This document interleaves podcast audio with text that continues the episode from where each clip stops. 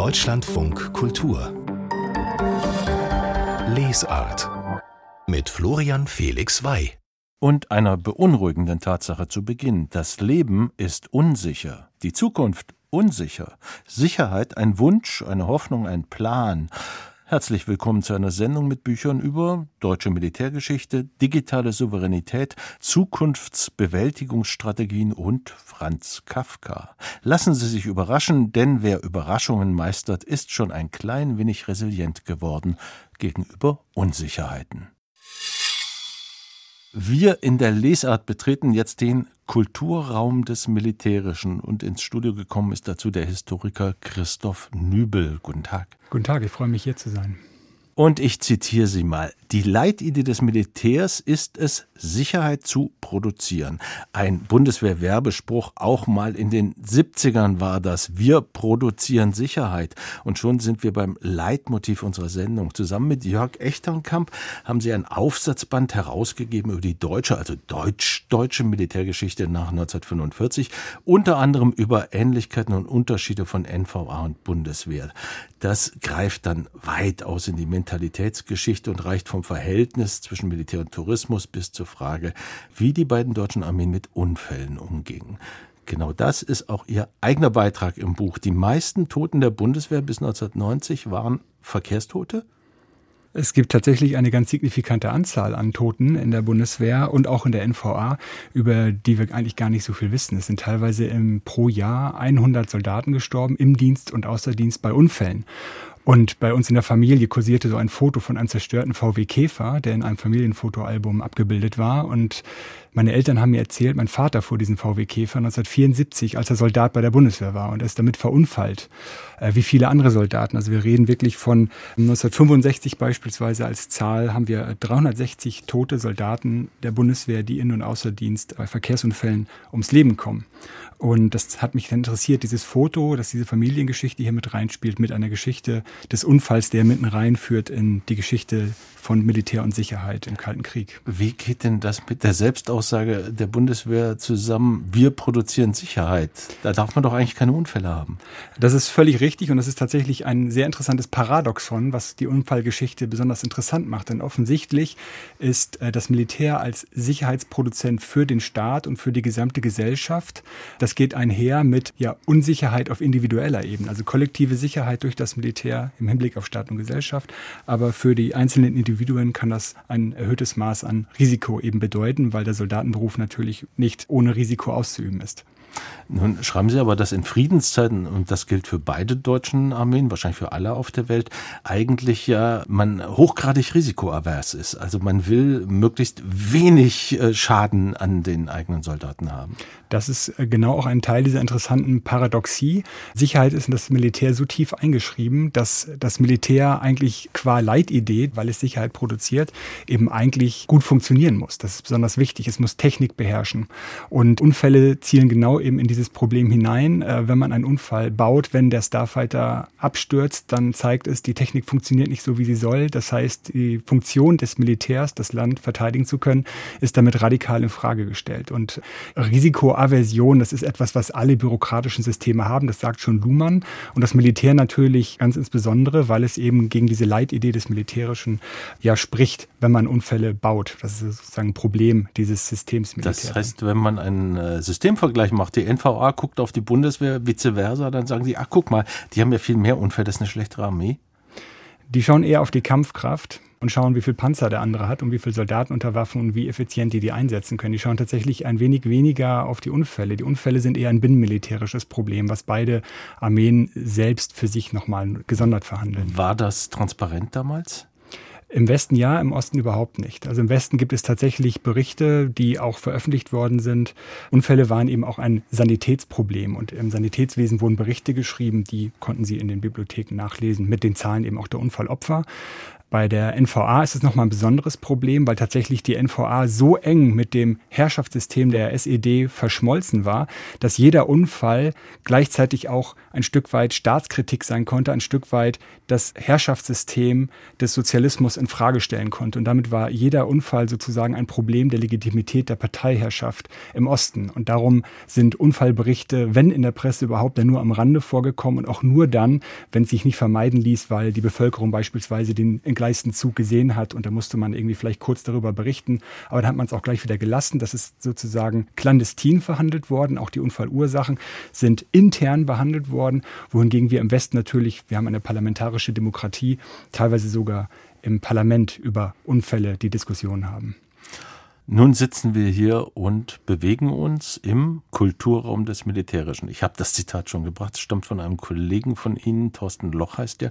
Was ist das, der Kulturraum des Militärischen? Ja, Thorsten Loch hat einen sehr interessanten Aufsatz zu diesem Sammelband, den Sie erwähnt haben, beigesteuert, wo er versucht, den Kulturrahmen des Militärischen auszumessen. Und er versteht darunter eben die Eigenlogiken militärischen Denkens. Also er sagt eben, das Militär kann man nicht verstehen, wenn man von außen drauf schaut, sondern muss irgendwie versuchen zu verstehen, wofür das Militär überhaupt da ist. Und seine These ist da ganz klar, das Militär muss man vom Kriege her denken, wie er schreibt. Man muss also sozusagen schauen, das Militär ist eigentlich eine bewaffnete Macht, um Krieg führen zu können. Das heißt, wenn man das Militär verstehen will, muss man auch Kriegsbilder verstehen einer Gesellschaft und dann kann man ermitteln, warum das Militär so aufgebaut ist, wie es aufgebaut ist. Und das ist ja aber ein Kernpunkt, der auch, ich weiß gar nicht, ob es dieser Aufsatz war, Schweizer Offiziere, die zur Bundeswehr kamen in den 70er Jahren und die kamen aus diesem Denkzusammenhang, das Militär vom Krieg her zu sehen und stellten aber fest, in der Bundesrepublik sah man das Militär von der Gesellschaft her ganz anders. Das ist tatsächlich ein sehr interessantes Problem. Also das ist eine Forderung natürlich, das Militär vom Kriege her zu denken und das Militär aus sich selber heraus zu verstehen. Aber natürlich können wir gesellschaftliche Systeme nicht völlig aus sich selbst heraus erklären, sondern wir müssen sie immer im gesellschaftlichen Kontext sehen. Und die schweizerischen Offiziere, die Sie erwähnt haben, das ist dann ein Beitrag vom Kollegen Michael Oschanski zu diesem Sammelband, die haben tatsächlich die Bundeswehr besucht in den 1960er Jahren und haben dann geschaut, wie wird er überhaupt ausgebildet und äh, haben dann teilweise überrascht festgestellt, na, da geht es viel um Debatte, es geht viel viel um innere Führung. Die Frage der Demokratie ist besonders wichtig. Aber was ist eigentlich mit der Frage der Kriegstauglichkeit sozusagen? Wie versteht die Bundeswehr das Kriegshandwerk selber? Also wird überhaupt kriegsmäßig ausgebildet? Und das ist natürlich ein Diskurs, den man aus schweizerischer Perspektive auch ein Stück weit äh, beachten muss, weil wir genau in der Zeit eben eine Diskussion auch in der Schweiz haben um die Frage, wie verteidigt man dieses Land eigentlich? Also verteidigt man das in einem Bewegungskrieg oder verteidigt man das, indem man sich da eingräbt? Also diese Kriegsbilder und Kriegsideen spielen da immer im Hintergrund eine Rolle. Und ähm, diese Debatte haben wir parallel auch in der Bundeswehr. Die Frage, wie viel Demokratie, wie viel Diskurs brauchen wir eigentlich in der Truppe oder wie wichtig ist die Kampfausbildung? Und das sind interessante Positionen, wenn wir uns das mal so ein bisschen aus einer gesellschaftlichen Position heraus anschauen, dass es tatsächlich erstmal unterschiedliche Positionen im Militär gibt darüber, wofür es da ist und wie es arbeiten soll. Und dann tatsächlich unterschiedliche Positionen, was das Kriegshandwerk selber angeht. Also wie viel Ideen, wie viel Ideologie braucht man eigentlich, um einen Krieg führen zu können oder braucht man es überhaupt nicht und kann man sagen, der Soldat ist irgendwie unpolitisch und es geht nur darum, ihn irgendwie möglichst hart auszubilden. Das ist der Diskurs in den 1970er Jahren. Jetzt reden wir, ich sitze hier als Zivilist, Sie als Militärhistoriker. Und das ist ein Tagungsband einer Tagung von 2019. Da war die Welt noch ein bisschen anders, als sie jetzt ist. Einzelne Aufsätze erscheinen mir brandaktuell, wie zum Beispiel dieses Thema jetzt. Muss man eigentlich erst mal sagen, ja, wenn wir eine Armee haben, soll sie auch Kriege führen können. Ja, das ist eine Debatte, die wir im Kalten Krieg haben und die wir heute wieder haben. Und tatsächlich hat sich das Interesse an militärischen Themen sehr stark verschoben. Ich bringe mal nur ein Beispiel. Ich schaue regelmäßig mit meiner Tochter Logo, diese Kindernachrichtensendung mhm. auf Kika. Jetzt diese Woche wurde erklärt, was ist der Haushalt und wofür gibt Deutschland sein Geld aus. Da war ein Beispiel Straßen und Brücken, ein Beispiel Polizei und Feuerwehr und ein Beispiel Bundeswehr. Meine These wäre, vor dem 24. Februar 2022 hätte Logo niemals die niemals. Bundeswehr als Beispiel gebracht dafür, wofür der Staat Geld ausgibt. Das heißt, selbst in Kindernachrichtensendungen ist das Militär jetzt präsent. Das ist eine Präsenz, das ist nur ein Beispiel, für, könnte man verlängern mit vielen anderen, für ein ganz großes Interesse. Und vielleicht ist das auch ein Grund, weshalb wir hier jetzt heute sprechen, dass das Militär ein Stück weit in den Fokus rückt wieder. Viel gelernt. Ich danke für den Besuch im Studio, Christoph Nübel. Wir sprachen über das Buch Deutsche Militärgeschichte in Europa 1945 bis 1990, herausgegeben von Ihnen und Jörg Echternkamp. Erschienen ist es im Christoph Links Verlag, kommt auf fast 500 Seiten und kostet 50 Euro.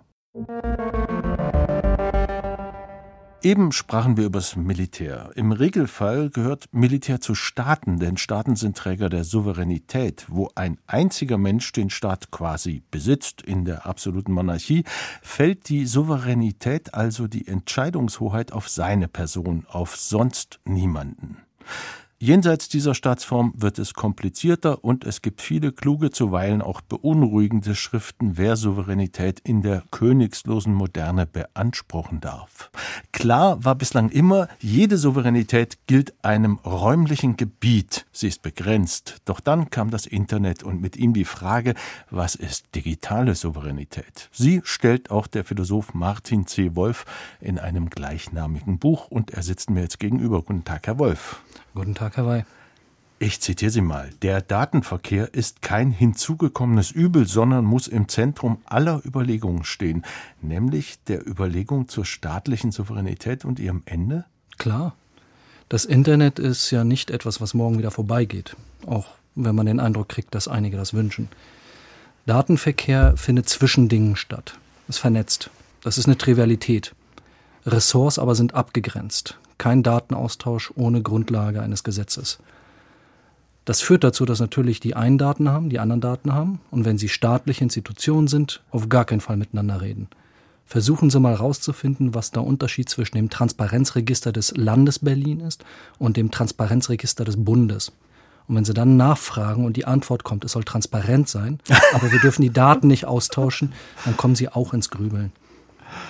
Ein erschreckendes Faktum, zunächst mal ein hocherstaunliches, aber letztlich erschreckendes, las ich bei Ihnen. Der Cloud-Dienst Amazon Web Services, AWS, hatte 2020 einen Umsatz von 46 Milliarden Euro und das entspricht in etwa dem alten Ansatz des Bundesverteidigungsministeriums. Wer ist da mächtiger? Ich würde mein Geld auf Amazon setzen.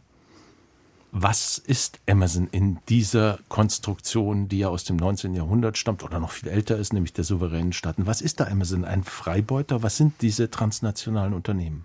Na, Freibeuter waren ja die Privatis, also die Privaten. So weit weg ist also der Gedanke nicht, wenn ein privatwirtschaftliches Unternehmen auf einmal etwas tut, was klassisch für die Souveränität, also für das Königreich oder für den modernen Staat reserviert war.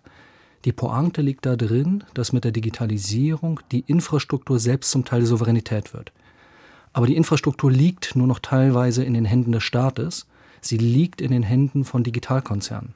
Das können wir doof finden. Elon Musk wird ausgiebig diskutiert und Google genauso.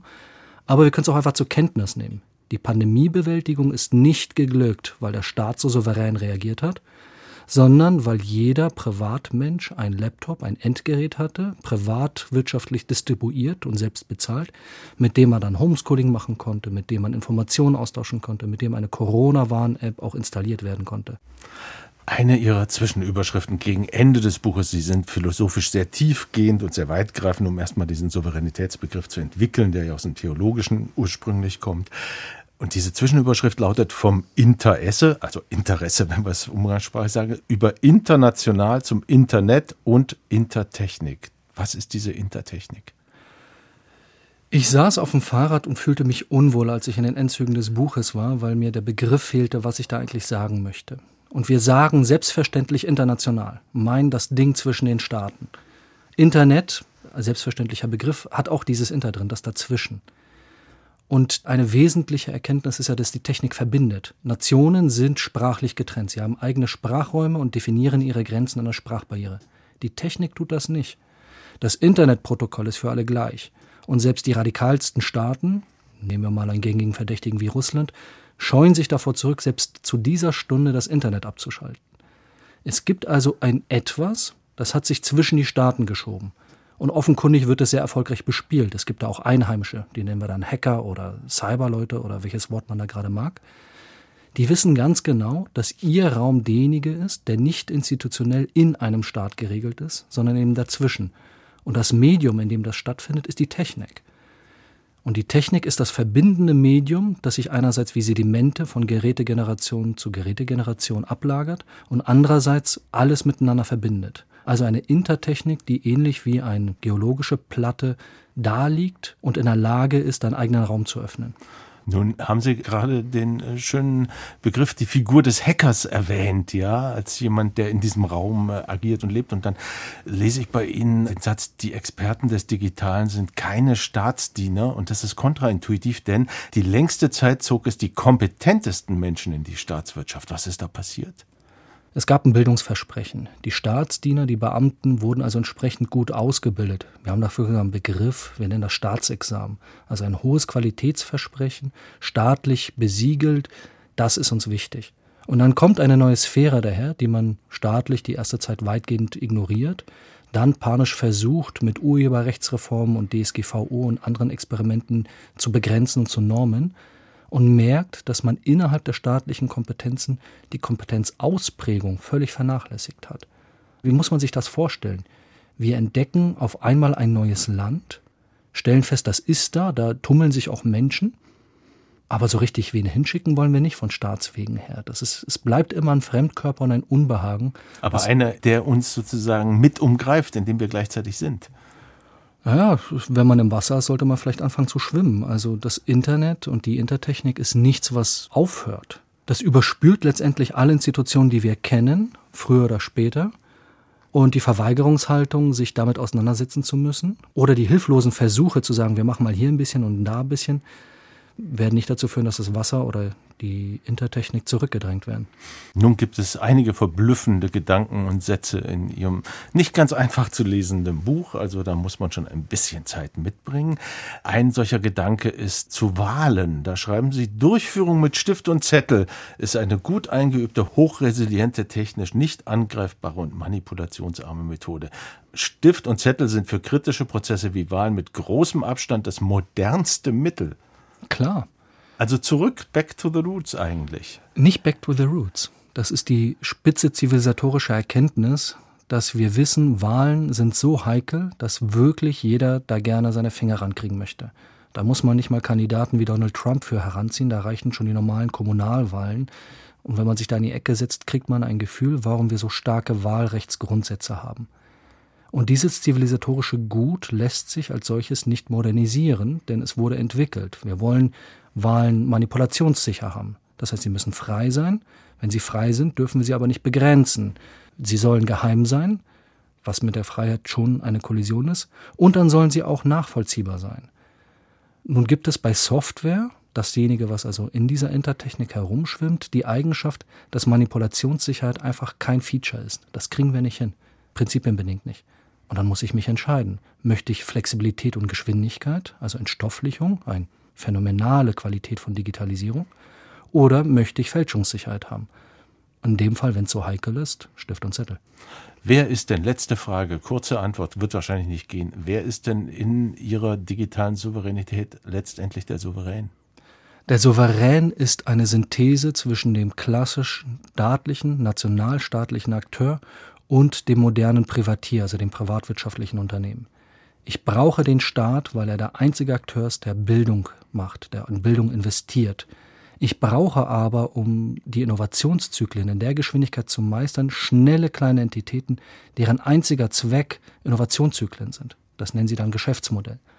Und das muss juristisch sinnvoll kodifiziert werden in einer vertrauensvollen Basis, statt sich gegenseitig mit Beschimpfungen zu überziehen und zu hoffen, dass man ohne den anderen auskommt. Vielen Dank, Martin Wolf. Ihr Buch Digitale Souveränität ist bei Wellbrück Wissenschaft erschienen. 180 Seiten kosten 29,90 Euro. Und um einen berühmten Satz zu variieren, souverän ist, wem es gelingt, seinen Leser trotz schwieriger Gedanken bei der Stange zu halten. Haben Sie eigentlich Angst vor der Zukunft, liebe Hörerinnen, liebe Hörer? Bestimmt, jedenfalls ein bisschen. Es sieht ja schlecht aus. Wir haben einen Krieg vor der Haustür zum Beispiel. Uns fehlt Energie zum Heizen. Andererseits heizen wir mit dem Heizen die Erdatmosphäre auf. Aber nicht nur das könnte Anlass zur Sorge geben, es ist vor allem die Schwerfälligkeit, mit der der Homo sapiens versucht, sich auf Bedrohungen einzustellen. Muss das alles so bleiben? So ungelöst und so unsicher? Nein, denn Paul Stenner hat ein optimistisches Buch gelesen. Bereit für die Zukunft heißt es, hören Sie gut zu. Der Homo ist ja nicht nur sapiens, also weise, er ist auch ein Homo ludens, ein Mensch, der spielt. Genau das könnte nun seine Zukunftschancen verbessern. Wie wir uns mit Spielen für die Zukunft bereit machen, erklärt uns Jane McGonigal. Sie ist Spieleentwicklerin und Zukunftsforscherin am Institute of the Future in Palo Alto in den USA. Ihr Job ist es, Spiele oder Simulationen zu entwickeln, mit denen man sich auf die Zukunft einstellen kann. Oder könnte, je nach der Bereitschaft, seine gewohnten Denkweisen aufzugeben. Da beginnt das Problem. Wenn wir Informationen erhalten, die unseren Überzeugungen widersprechen, dann machen wir in der Regel dicht. Unser Gehirn hat verschiedene Schutzmechanismen. Es achtet weniger gut auf Informationen, die nicht in sein Weltbild passen und wenn es sie trotzdem aufnimmt, vergisst es sie schneller wieder. Dieser Mechanismus schützt recht sinnvoll das Gehirn vor Überlastung, damit es nicht bei jeder neuen Information alle erprobten Modelle überprüfen muss. Andererseits stellt sich gelegentlich heraus, dass die Modelle nicht passen. Dann geht es schief. Wie lange haben unsere Politiker gedacht, bei Wladimir Putin würde sich ein Wandel vollziehen, wenn man nur genug Handel mit ihm treibe? Falsch. Oder das Tempolimit gut für fast alle anderen, aber das deutsche Hirn macht bei diesem Vorschlag sofort dicht. Da heißt es spielen, altes Denken verlassen. Es fängt einfach an. Die meisten versuchen morgens nach dem Aufwachen, sich ihren Tag vorzustellen. Jetzt mal anders, schlägt Jane McGonigal vor. Stellen Sie sich nun bitte vor, wie Sie in zehn Jahren aufwachen. Wo sind Sie heute in zehn Jahren? Was befindet sich in Ihrer Umgebung? Was sehen, hören, riechen und fühlen Sie? Was haben Sie an diesem Tag vor?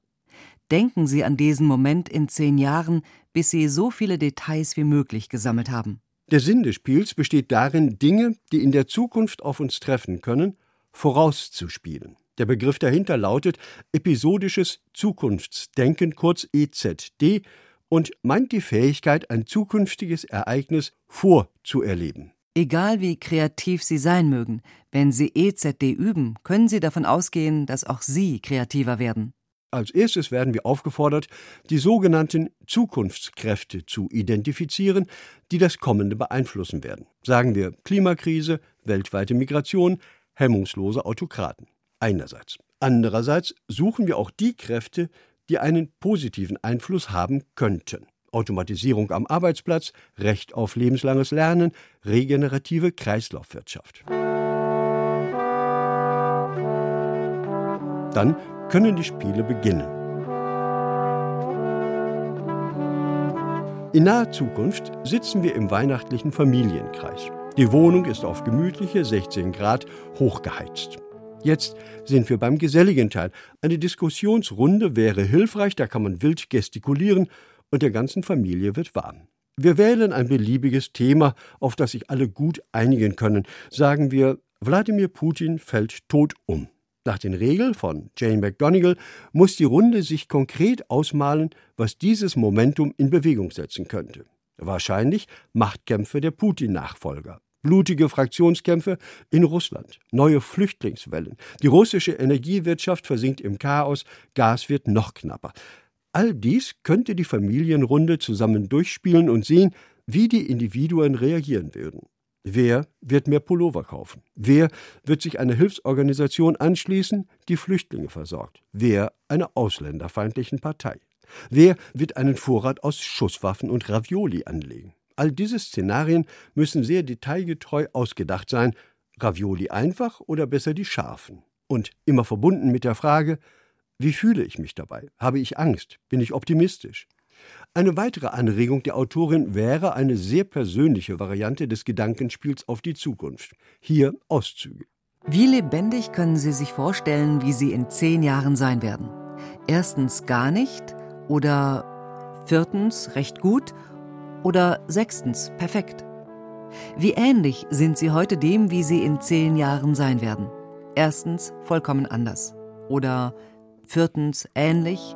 Oder sechstens, identisch. Wegen der möglicherweise giftigen Kommentare aus der Verwandtschaft wäre das vermutlich kein Thema für Weihnachten. Mögliche Szenarien gibt es ohne Ende. McGonagalls Buch liefert auf der Grundlage ihrer jahrelangen Forschungsarbeit Spielregeln, wie die Spiele abzulaufen haben.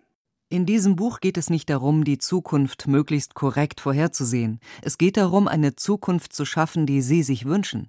Zufriedener, gesünder, sicherer, gerechter, nachhaltiger und schöner. Man wäre nicht der bodenständige, superskeptische Deutsche, wenn einem dieser Tonfall einer Erweckungsreligion nicht auf die Nerven fallen würde. Man muss als Leserin oder Leser tolerant sein gegenüber einigen forciert amerikanischen Beimischungen. Das beständige Selbstmarketing der Autorin ist lästig, auch das Bejubeln von eigener Leistung. Dazu die oft banalen Zitate von unbekannten Personen, die eingestreut werden, um breite Zustimmung zu simulieren. Vor allem der gnadenlose Optimismus, mit dem der Erfolg der Methode und infolgedessen die leuchtende Zukunft für alle beschworen wird, so als gäbe es die guten, alten, zutiefst menschlichen Eigenschaften wie Neid, Missgunst, Gier, Geiz, Mordlust oder schlichtweg Dummheit nicht. Aber wenn man das Buch in die Hand nimmt, wie man es soll, nämlich als Spiel, nicht als Handbuch, macht es einen unterhaltsamen und sogar fruchtbringenden Eindruck. Also Kekse und Spiele. Weihnachten kann kommen, die Zukunft kann kommen. Wenn Sie unserem Rezensenten Paul Stenner folgen wollen, dann lesen Sie Jane McGonagalls Bereit für die Zukunft.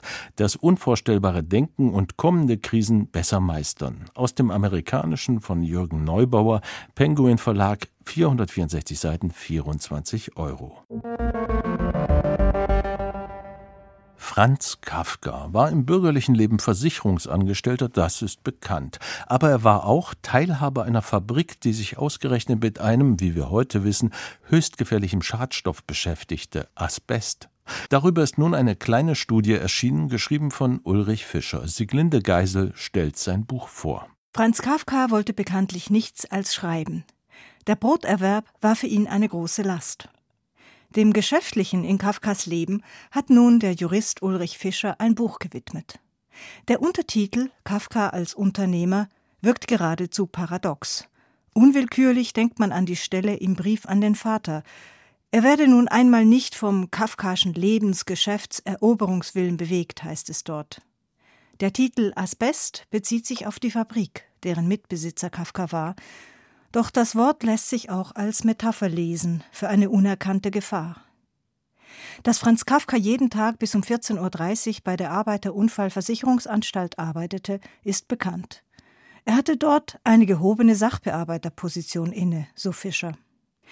Sehr viel weniger bekannt ist dagegen Kafkas Teilhabe an der Firma Prager Asbestwerke Hermann und Co. Oft heißt es, er sei nur ein stiller Teilhaber gewesen. Doch wie Ulrich Fischer nun nachweist, war Kafka ein voll vertretungsberechtigter und persönlich haftender Gesellschafter.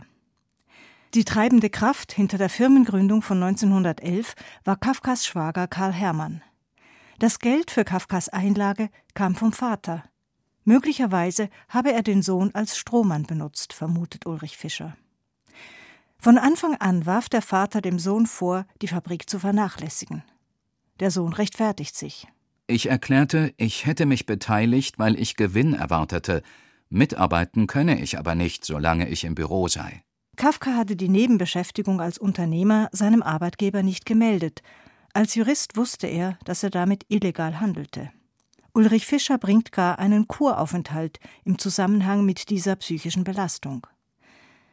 Die Aussicht auf Gewinn war nicht unrealistisch. Angesichts der Wunderfaser Asbest herrschte damals Goldgräberstimmung. Das Material fand bei der Herstellung von Autos Verwendung und diente etwa als feuersichere Auskleidung von Schließfächern und Safes. Doch die Prager Asbestwerke Hermann und Co. standen von Anfang an unter einem schlechten Stern. Mit seinem Schwager verband Kafka kaum etwas, Anlässlich der Vertragsunterzeichnung spricht er im Tagebuch gar von einer leichten theoretischen Feindseligkeit. Überdies hatten die beiden Gesellschafter keinerlei Erfahrung. Der einzige, der in der Fabrik über ausreichend technische und betriebliche Kenntnisse verfügte, war offenbar der deutsche Werkmeister. Im Tagebuch notiert Kafka schon beinahe resigniert. In der Fabrik gewesen und im Motorraum zwei Stunden lang Gas eingeatmet. Die Energie des Werkmeisters und des Heizers vor dem Motor, der aus einem unauffindbaren Grunde nicht zünden will. Jammervolle Fabrik. Das Fabrikgebäude glich eher einer Hinterhofbaracke. Zu ihren besten Zeiten hatte die Firma 25 Angestellte und 14 Maschinen. Die Gefahren des Asbests waren damals noch unbekannt, doch auch sonst kümmerte sich der Versicherungsbeamte Franz Kafka kaum um die Sicherheit seiner Angestellten. Es gab weder Arbeitskleider noch Absaugeinrichtungen oder Vorrichtungen zum Schutz gegen abspringende Treibriemen. Das Trippelleben zwischen Büro, Fabrik und Schreibtisch sollte Kafka an seine Grenzen bringen.